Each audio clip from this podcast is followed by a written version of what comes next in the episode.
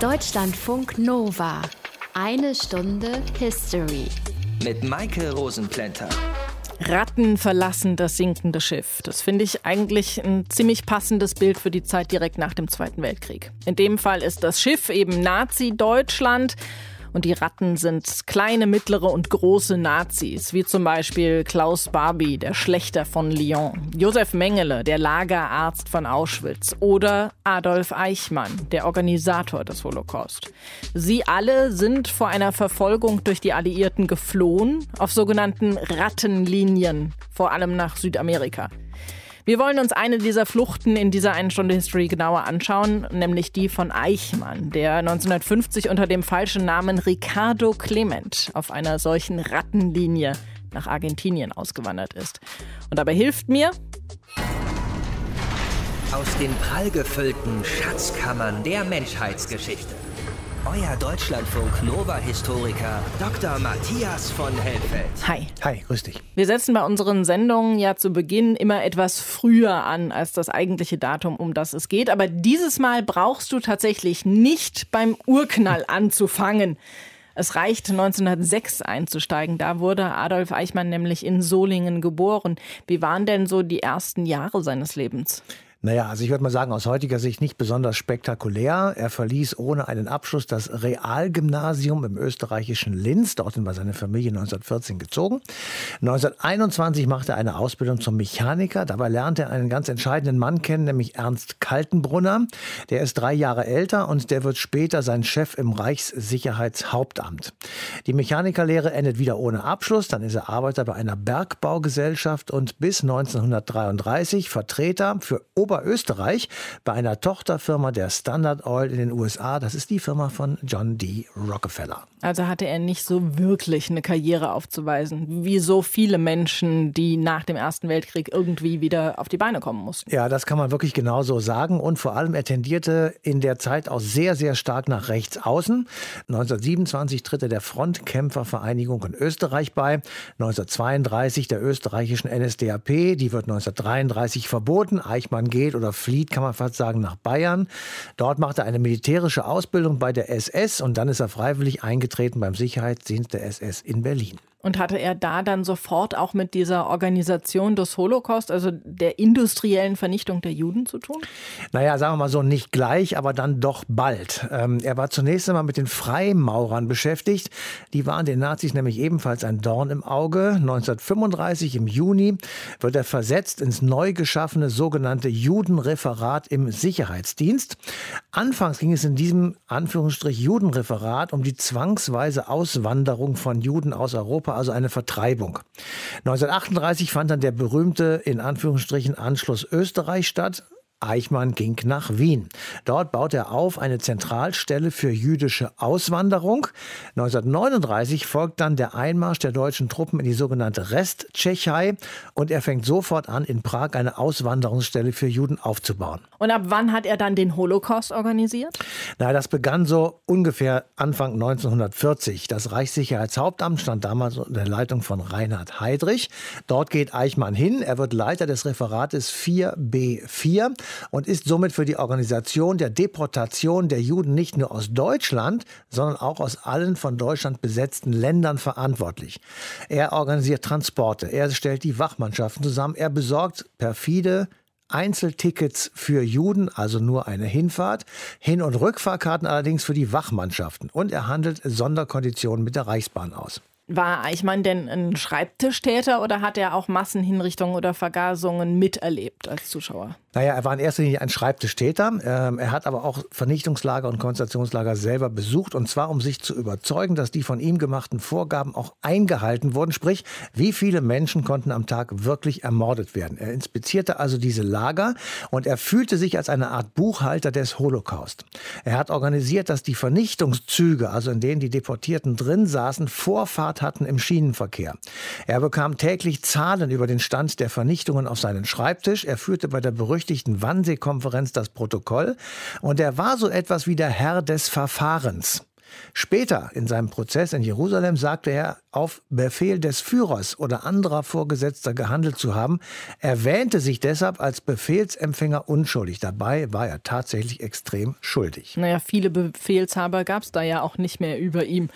Und trotzdem konnte er nach dem Krieg fliehen. Das ist unser Thema in dieser Einstunde History. Ihr hört Deutschlandfunk Nova.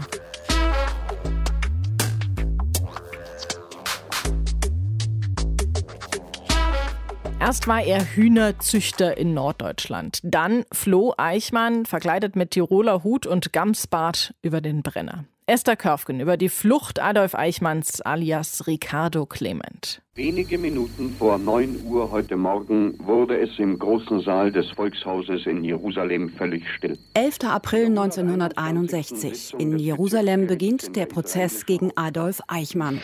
Also zu, dass Sie an dem Morde von Millionen von Juden äh, beteiligt waren. Von dem rechtlichen Sektor aus gesehen blieb mir nichts anderes übrig, als Befehlsempfänger die Befehle, die ich bekam, auszuführen. 248 Tage wird der Prozess dauern. Eichmann verfolgt ihn in einem kugelsicheren Glaskasten im Gerichtssaal.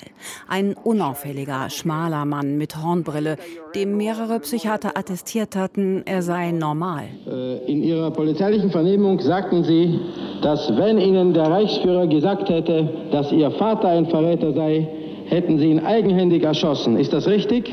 Wenn er Verräter gewesen wäre, Nein, wenn der Reichsführer Ihnen gesagt hätte, hätten Sie ihn erschossen, Ihrem eigenen Vater? Dann setzt es voraus, er hätte mir es nachweisen müssen. Wenn er es nachgewiesen hätte, wäre ich verpflichtet gewesen, gemäß meinem Fahnenheit. Adolf Eichmann, geboren in Solingen, aufgewachsen in Linz, Österreich. Ein schlechter Schüler, Ausbildungsabbrecher, erst Handelsvertreter, dann arbeitslos, bis die Nazis an die Macht kommen. Ich habe meine Arbeit nach dem eisernen Muss getan, das mir auferlegt worden ist. Ab 1938 leitete Eichmann die Zentralstelle für jüdische Auswanderung in Wien. Und als Juden 1941 die Auswanderung verboten wurde, war er für ihre Deportation zuständig, für den Transport in die Ghettos und Lager. Ich hatte ja den Befehl gehabt, den Fahrplan zu erstellen und alles, was damit zusammenhing. Er sorgte für die Bestückung der Eisenbahnwaggons aus Deutschland und später auch aus den von den Deutschen besetzten Gebieten heraus. Einfache Fahrt. Bis kurz vor Kriegsende. Ariel Bach, israelischer Ankläger Eichmanns. Und er hat zu seinen Freunden gesagt, ich weiß, der Krieg ist verloren, aber ich werde meinen Krieg noch gewinnen. Und dann fuhr er nach Auschwitz, um die Tötungen von 10.000 pro Tag auf 12.000 pro Tag heraufzubringen. Zum Kriegsende taucht Eichmann ab. Die katholische Kirche sieht in ihm einen Verfolgten und hilft ihm 1950 bei der Flucht aus Deutschland heraus nach Argentinien. Über eine der sogenannten Rattenlinien oder Klosterrouten, sorgsam vorbereitet und geplant von europäischen faschistischen Priestern mit Unterstützung päpstlicher Stellen, finanziert vom Internationalen Roten Kreuz. So wie hunderte anderer reist Eichmann über Italien nach Argentinien und gibt sich hier nur noch als Ricardo Clement aus. Schon bald trifft er sich in Buenos Aires mit anderen Nazi-Größen wie Eberhard Fritsch und Wilhelm Sassen. Und jetzt will ich Ihnen sagen, mich reut gar nichts. Das kann ich nicht, weil ich nicht bereit bin, etwa zu sagen, wir hätten etwas falsch gemacht. Sie wollen nicht lange bleiben. Spätestens 1965 wollen sie zurück nach Deutschland. Mord verjährt zu der Zeit nach 20 Jahren. Eichmann arbeitet bei Hochtief, dann bei Siemens und schließlich bei Daimler-Benz. Bis er 1960 entführt wird. Vor seinem Haus von einem israelischen Mossad-Agenten. Heimlich wird er nach Israel gebracht und ein Jahr später vor Gericht gestellt. Ich habe den Befehl gehabt, ob sie nun getötet werden würden oder nicht, er musste durchgeführt werden. Er ist auf dem administrativen Wege erledigt worden. Ich habe nur ein Teilchen dafür äh, zu erledigen gehabt. War Eichmann wirklich nur ein kleiner Bürokrat, der lediglich Befehle ausführte? So sah es Hannah Arendt, deutsche jüdische Philosophin und Journalistin. Sie verfolgte den Prozess und schrieb darüber das Buch Die Banalität des Bösen. Oder war Eichmann doch ein kaltblütiger Massenmörder? Im Gefängnis notiert Eichmann auf über 1000 Seiten seine Memoiren. Nur wenige bekommen sie später zu lesen, so der Chef des Forschungsinstituts der Holocaust-Gedenkstätte Yad Vashem, Jehuda Bauer. Es gibt inzwischen äh, Forschungen, nämlich dass Eichmann ein überzeugter ideologischer Antisemit war, der das aus Überzeugung getan hat, aus völliger Identifizierung mit einem ganz extremen Nationalsozialismus. Das heißt, er war mehr extrem als Hitler. Am 15. Dezember endet der Eichmann-Prozess. Dieser Gerichtshof verurteilt Adolf Eichmann zum Tode wegen der Verbrechen gegen das jüdische Volk, wegen der Verbrechen gegen die Menschheit und wegen Kriegsverbrechen. Am 1. Juni 1962 wird das Todesurteil durch Erhängen vollzogen. Und wie er sind auch noch tausende anderer Nazis aus Deutschland geflohen. Deutschlandfunk Nova. Eine Stunde History. Wie er geflohen ist, das haben wir eben von Esther Körfen gehört. Aber wieso konnte Adolf Eichmann auch so lange unbeschadet in Argentinien leben? Das kann uns Bettina Stangnett erklären. Sie hat ein Buch geschrieben über Adolf Eichmann und sein Leben vor dem Prozess in Jerusalem. Hallo, Frau Stangnett. Ja, guten Tag. Wie ist es denn Eichmann überhaupt gelungen, nach dem Krieg in Deutschland abzutauchen und da dann nicht gefunden zu werden? Eichmann war ein sehr, sehr bekannter Mann und er wusste sehr viel darüber, wie man aus einem Land flieht. Er hatte ja viele Menschen vertrieben und dann gejagt. Und er wusste, ein bekannter Mann kann nur dann untertauchen, wenn er komplett die Rolle wechselt und wenn er alle Kontakte zu den anderen bekannten Menschen abbricht und sich klein macht. Und das ist er ja dann auch, er ist ja Geflügelzüchter geworden. Eichmann ist gefangen genommen worden von den Amerikanern, ist so durch einige Gefangenenlager durchgereicht worden. Als ganz kleiner Mann hat er sich ausgegeben unter verschiedenen Decknamen, konnte fliehen, hatte seine Flucht lange vorbereitet und hat sich dann die falschen Papiere, die für ihn bei einem Verwandten lagen, abgeholt und sich dann in einem kleinen Dorf in Norddeutschland versteckt, wo man allerdings wusste, dass dort viele ehemalige SS-Leute sein würden, zu denen man auch Kontakt aufnehmen kann. Und er hat das genutzt, um erst als, bei einer Försterei zu arbeiten als Holzfäller und dann, als diese Firma nach der Währungsreform pleite ging, hat er in Hühner investiert. Das macht man so, nicht? Wenn die Währungsreform kommt und man das Geld umtauschen muss, es aber nicht kann, weil man ja illegal ist, kauft man Sachwerte. Das hat er gemacht. Das waren Hühner und die Hühner legten Eier und damit konnte man eine ganz beträchtliche Geldsumme beiseite legen. Und damit konnte er dann nach Argentinien fliehen und hat auch nach ein paar Jahren seine Familie nachholen können. Was hat er dann in Argentinien gemacht? Er ist ja nicht alleine und improvisiert nach Argentinien geflohen. Er ist mit der Hilfe von vielen, vielen Stellen, unter anderem von argentinischen Behörden, nach Argentinien gekommen und war sofort integriert. Es gab dort Strukturen, es gab dort viele Menschen, die auch wussten, wer er war. Auch selbstverständlich die Polizei wusste dort, wer er war. Und entsprechend konnte man ihn gut verstecken und ihm aber auch ein Leben bieten, das, man kann es leider nicht anders sagen, das wohl auch glücklich war. Und deshalb konnte er da auch so lange unbehelligt leben? Das konnte er, weil erstens niemand aus Deutschland ihn so gern zurückhaben wollte und zweitens, weil man ihn als Arbeiter dort zunächst gebraucht hat und er aber eben auch sozial integriert war, wie man so sagt. Das heißt, es hat überhaupt niemand nach ihm gesucht aus der Bundesrepublik? Wussten die Verfolgungsorgane, wie zum Beispiel eben auch der Bundesnachrichtendienst, denn überhaupt, wo er war? Also man muss ja früher ansetzen, Deutschland war ja zunächst nicht die Bundesrepublik, sondern erstmal ein besetztes Land, aus dem heraus natürlich auch die Alliierten nach Verbrechern suchten. Eichmann wurde schon für den Nürnberger Prozess gesucht und es gab Fahndungsaufrufe nach ihm. In der Bundesrepublik oder mit der Gründung der Bundesrepublik wurde das etwas anders. Adenauer hat sich, was hätte er sonst tun sollen, entschieden, die Nazis zu integrieren. Es gab nämlich verdammt viele davon. Und man integrierte also, was man konnte. Es gab die Problemfälle, die konnte man nicht integrieren, weil die Verbrechen, die sie begangen hatten, einfach zu groß waren. Eichmann gehörte dazu. Und da war man froh, wenn die weg waren. Man schaute natürlich so ein bisschen, wo sind sie? Sind sie auch weit genug weg? Und das hat die Bundesrepublik getan, ja. Welche Rolle haben denn die argentinischen Regierungen in der ganzen Sache gespielt?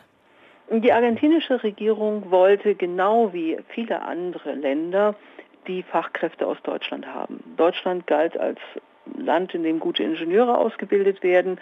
Und nach dem Krieg wusste man, wollten viele weg. Einige wollten weg aus Deutschland, weil sie Opfer des Naziregimes gewesen waren oder es so verabscheuten, dass sie weg wollten. Andere wollten weg, weil sie nicht vor Gericht wollten. Und man warb also um diese Menschen. Und auch Argentinien, das ja den Schritt schaffen wollte vom Agrarland ins Industrieland unter Perón, hatte eben diese Idee, wir holen uns da jetzt Fachkräfte. Und die schickten jemanden, der gezielt 1948 nach Fachkräften in der Bundesrepublik suchte oder in Deutschland suchte und dafür dann auch die Auswandererstrukturen geschaffen hat. Also dieses, man brauchte unfassbar viele Papiere. Wenn man das alleine hätte machen müssen, das hätte ewig gedauert. Ah, ich, man braucht dafür zwei Wochen, da hatte alles zusammen. Das ist halt das Angebot. Wenn du zu uns kommst, wenn du für uns arbeitest, beschützen wir dich auch. Und wir beschützen ja sogar Männer wie Josef Mengele und Adolf Eichmann. Also können wir auch dich, der du vielleicht viel weniger getan hast, super beschützen. Das heißt, es hat überhaupt keine Rolle gespielt, wie viele Verbrechen sie eventuell begangen haben. Im Gegenteil. Jemand, der ein Verbrecher ist und der Strafverfolgung fürchtet, den können sie auch erpressen. Das heißt, der geht auch nicht wieder weg. Und da es ja wirklich hart gesottene Nationalsozialisten in Argentinien gab, die teilweise schon früher ausgewandert waren, dass es eine Gemeinde gab, war das eher eine Expertise. Also Eichmann war ein berühmter Mann. Und als er nach Argentinien flieht, freut er sich vor allem darauf, dass er wieder seinen Namen tragen kann. Das klingt für uns wirklich pervers, aber er freut sich darauf, wieder Adolf Eichmann sein zu dürfen und nicht all die anderen Namen benutzen zu müssen, die er vorher benutzt hat. Bettina Stangnit hat ein Buch geschrieben über Eichmann vor Jerusalem und hat uns erklärt, wie er so lange, so offen im Geheimen leben konnte. Danke Ihnen dafür. Gerne.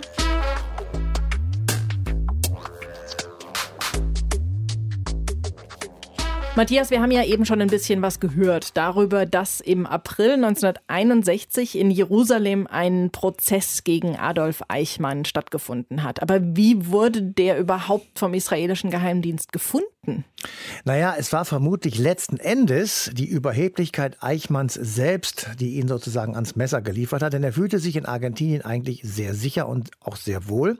Möglicherweise hat er gedacht, der amerikanische oder auch der westdeutsche Geheimdienst würden zwar seinen Aufenthalt kennen, ihn aber nicht preisgeben. Aber für diese Behauptung gibt es keine wasserdichten Beweise. Ende 1960 hatte er einem holländischen SS-Mann ein Interview gegeben. Das Live-Magazin hat von diesem Interview etwas mitbekommen und wollte seine Fluchtgeschichte drucken. Das war offensichtlich als Versuch gedacht, sich reinzuwaschen aus der Sicht Eichmanns. Und es gab vermutlich jedenfalls daraufhin einen Hinweis an den CIA. Und dadurch wusste der Mossad dann Bescheid, wo sich Eichmann aufhält. Und warum haben nicht die argentinischen Behörden selbst Eichmann verhaftet? Die hätten ihn doch auch vor Gericht stellen oder an Israel oder die Bundesrepublik ausliefern können. In den 50er und 60er Jahren befand sich Argentinien in wirklich teilweise chaotischen Zuständen. Im Herbst 1955 war Präsident Perón gestürzt worden. Perón galt als Nazi-freundlich und er unterstützte die Flucht prominenter Nazis eben in sein Land nach Argentinien.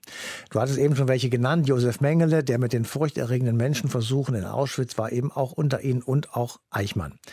Die Zeit nach Juan Perón war turbulent und instabil. Aber Bestand hatte die Tatsache, dass es kein Auslieferungsabkommen mit Israel oder der Bundesrepublik gab. Deshalb waren Eichmann und andere Kriegsverbrecher ziemlich sicher in Argentinien. Also hat der Mossad ihn dann gekidnappt. So muss man das sagen. Es war eine mehrfach verfilmte Nacht- und Nebelaktion. Er wurde mit einer El Al-Maschine nach Israel ausgeflogen. Später gab es eine UN-Resolution, die besagte, diese Aktion Israels gefährde den Frieden.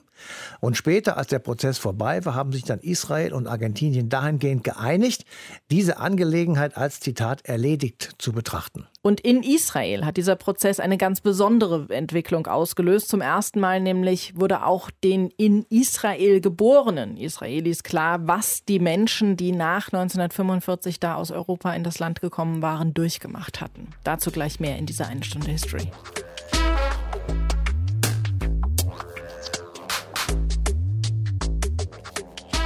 Adolf Eichmann wurde also vom israelischen Geheimdienst aus Argentinien entführt und nach Israel gebracht, damit ihm dort der Prozess gemacht wird. Und der war wichtig fürs Land. Warum, das kläre ich mit Raphael Groß. Er ist Präsident der Stiftung Deutsches Historisches Museum und hat sich mit Eichmann und dem Prozess intensiv beschäftigt. Hallo, Herr Groß. Hallo. Welche Resonanz hatte dieser Prozess denn eigentlich in Israel? Der Prozess wurde in Israel sehr breit wahrgenommen. Er wurde auch übertragen.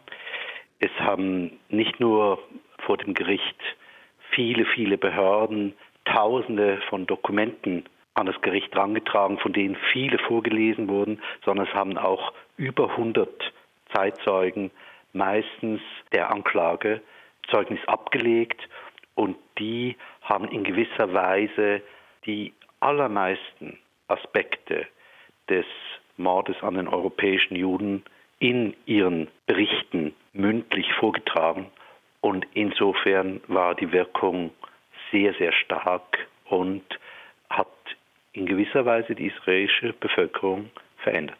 Wie hat Eichmann sich gegen sowas verteidigt? Eichmann hat sich sehr stark darauf zurückgezogen, dass er Befehlsempfänger war, dass er persönlich eigentlich überhaupt keinerlei Aversionen gegen Juden, Jüdinnen je gehabt hätte, dass ihm letztendlich selbst der Antisemitismus fremd war, dass er aber auf keinen Fall dies alles gewollt hatte, sondern eher viele andere Pläne im Auge hatte, etwa die forcierte Auswanderung der Juden, auch etwa nach Palästina.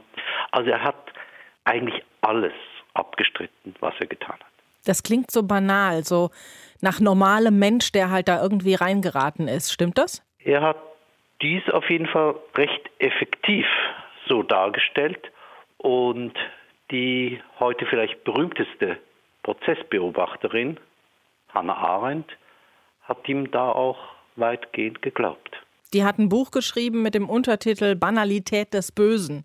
Genau. Und dieses Wort, was insbesondere in der Rezeption in Nachkriegsdeutschland sehr gerne aufgegriffen worden ist, denn man konnte sich darunter so ganz vieles vorstellen, hat ein wenig dazu geführt, dass man zuerst insgesamt den Eichmann zu sowas wie einem Schreibtischtäter gemacht hat. Jemand, der nicht mit wirklicher ähm, Hass und mit wirklich ideologischem Fanatismus das getan hat, was er getan hat, sondern einfach so als normaler, moderner Bürokrat. Wir wissen allerdings, und da ist sich die Forschung unter das sehr einig, die historische, dass das überhaupt nicht stimmt. Eichmann war ein fanatischer Antisemit, ein fanatischer Mörder. Er hat auch im Exil in Südamerika in stundenlangen Interviews, die er dem Herrn Sassen, einem ehemaligen SS-Mitglied, gab, davon geprahlt, wie viele Millionen Menschen er auf dem Gewissen hatte und einzig darüber ein bisschen Bedauern ausgedrückt, dass er nicht alle umgebracht hat. Das heißt, kann man sagen, Eichmann war ein Paradebeispiel für einen bürokratischen Ideologen, ohne den der Holocaust nicht hätte stattfinden können? Ich würde schon das Wort bürokratisch in Frage stellen. Er war nicht bürokratisch, wenn es darum ging, seine Ziele umzusetzen, sondern er war ein fanatischer Nationalsozialist und Antisemit und ich würde schon das Wort bürokratisch als eine Verharmlosung sehen. So bürokratisch lief es dann nicht ab, wenn es ihm darum ging, die Opfer, die er vorgesehen hatte, in den Tod zu schicken. Danke, Raphael Groß. Wir haben gesprochen über den Prozess gegen Eichmann und über seine Wirkung. Ich danke Ihnen. Deutschlandfunk Nova. Eine Stunde History. So wie Adolf Eichmann sind nach Kriegsende tausende Nazis geflohen. Viele von ihnen haben dabei Hilfe bekommen und sind über ein professionelles Netzwerk an Fluchthelfern untergetaucht. Rattenlinien hat man diese beliebten Fluchtrouten dann genannt. Gerald Steinacher ist Professor für Geschichte an der University of Nebraska Lincoln in den USA und hat ein Buch geschrieben über diese Fluchtlinien, die viele Nazis genutzt haben. Hallo, Herr Steinacher. Grüß Gott. Was sind Rattenlinien? Ja, Rattenlinie ist eigentlich ein Begriff, der aus dem nachrichtendienstlichen Bereich kommt, aus dem Geheimdienstbereich und bezeichnet Untergrundlinien, mit denen man Agenten in oder aus einem Feindesland herausschmuggelt. Welche Organisationen oder wer hat da den ehemaligen NS-Größen geholfen zu fliehen? Und bekannt ist dieser Begriff Rattenlinie eigentlich im Zusammenhang mit der NS-Flucht geworden, also mit der äh, Flucht von NS-Tätern nach 1945. Und da gab es einige Organisationen, die hier eine Rolle gespielt haben. Zunächst war es das Internationale Rote Kreuz, das Reisedokumente ausgestellt hat, für Flüchtlinge vor allem. Also es gab ja Millionen Vertriebene nach 1945. Das darf man nicht vergessen. Es gab ein großes Chaos und das wurde von Nazitätern ausgenutzt, um falsche Papiere vom Roten Kreuz zu bekommen.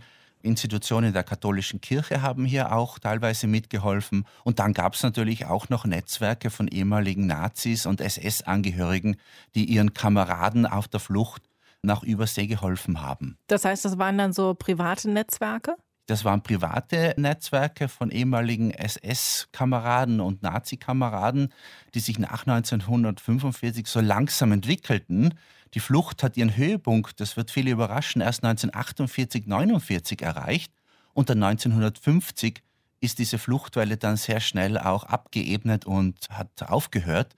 Adolf Eichmann, um seinen Namen zu nennen, der ja, einer der bekanntesten Nazis, die geflüchtet sind nach 1945, er ist erst 1950 aus Europa raus, nach Argentinien. 1950, also fünf Jahre nach Kriegsende. Und dann wird im Zusammenhang mit diesen Fluchtrouten oft von Odessa gesprochen. Wer oder was war das?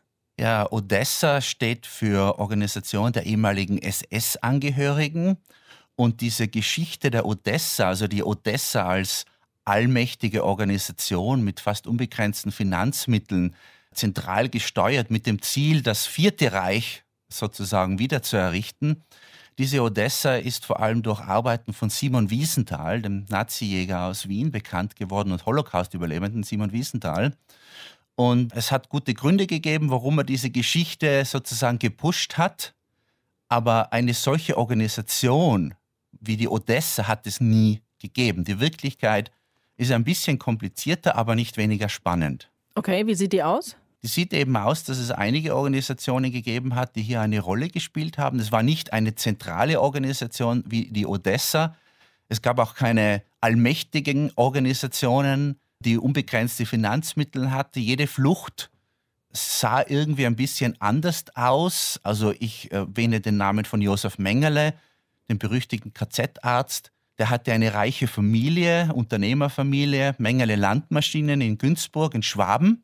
Und diese Familie konnte sich leisten, also die Flucht von ihrem schwarzen Schaf oder braunen Schaf wie Josef Mengele zu finanzieren. Und er hat dann auch standesgemäß in Hotels gewohnt auf der Flucht durch Italien nach Genua und dann Übersee. Wenn dann Adolf Eichmann diese Mittel nicht hatte, dann musste in Italien in einem Kloster unterkommen und sozusagen auf Klostersuppe vertrauen. Also man muss sich wirklich jeden Fall einzeln ansehen. Eine allmächtige Geheimorganisation, die alles finanziert und organisiert hat und perfekt durchstrukturiert war, die hat es so nicht gegeben. Und die Flucht hat eben erst sozusagen langsam begonnen, 1946. 1945 ist niemand aus Europa rausgekommen.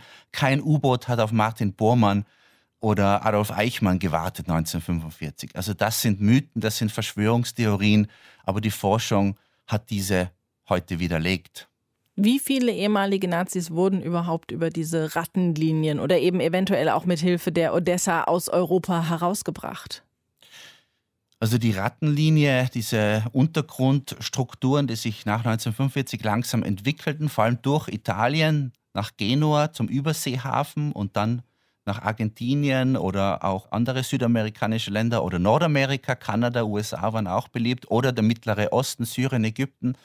Wie viele Leute sind da rausgekommen, das kann man schwer sagen. Das hängt von der Definition ab. Schaut man nur auf Deutsche und Österreicher, schaut man nur auf die bekanntesten Fälle wie Eichmann und Mengele, dann hat man natürlich relativ kleine Zahlen. Aber wenn man die Kollaborateure, die Nazi-Kollaborateure aus Mittelosteuropa, vor allem aus Kroatien und Ungarn und dem Baltikum und der Ukraine mit einbezieht, also diese faschistischen Gruppierungen, die es natürlich während der NS-Zeit auch gab in anderen Ländern. Wenn man diese Leute mit einbezieht, dann hat man sehr schnell Tausende bis Zehntausende Flüchtige nach 1945. Das sind viele. Das sind sehr viele. Also ich erinnere nur an einen Fall, da gab es eine ganze Waffen-SS-Division, die Waffen-SS-Division Galizien, die ist bei Kriegsende in Rimini von den Alliierten, von den Briten festgesetzt worden. Das waren Waffen-SS-Angehörige, großteils Ukrainer. Und die wurden dann 1946 nach England und schließlich nach Kanada gebracht. Also das, das waren fast 10.000 Leute, die mit einem Schwung mehr oder weniger von Europa raus sind und nach Übersee. Also wenn man sich diese Leute auch ansieht und nicht nur auf deutsche Österreicher und ganz bekannte Fälle reduziert, dann hat man sehr schnell sehr hohe Zahlen und das geht dann auch in die Tausende und sogar Zehntausende sagt Gerald Steinacher. Er hat uns erklärt, was Rattenlinien sind und wer vielen Nazi-Größen nach Ende des Zweiten Weltkriegs geholfen hat zu fliehen. Danke Ihnen dafür. Sehr gerne.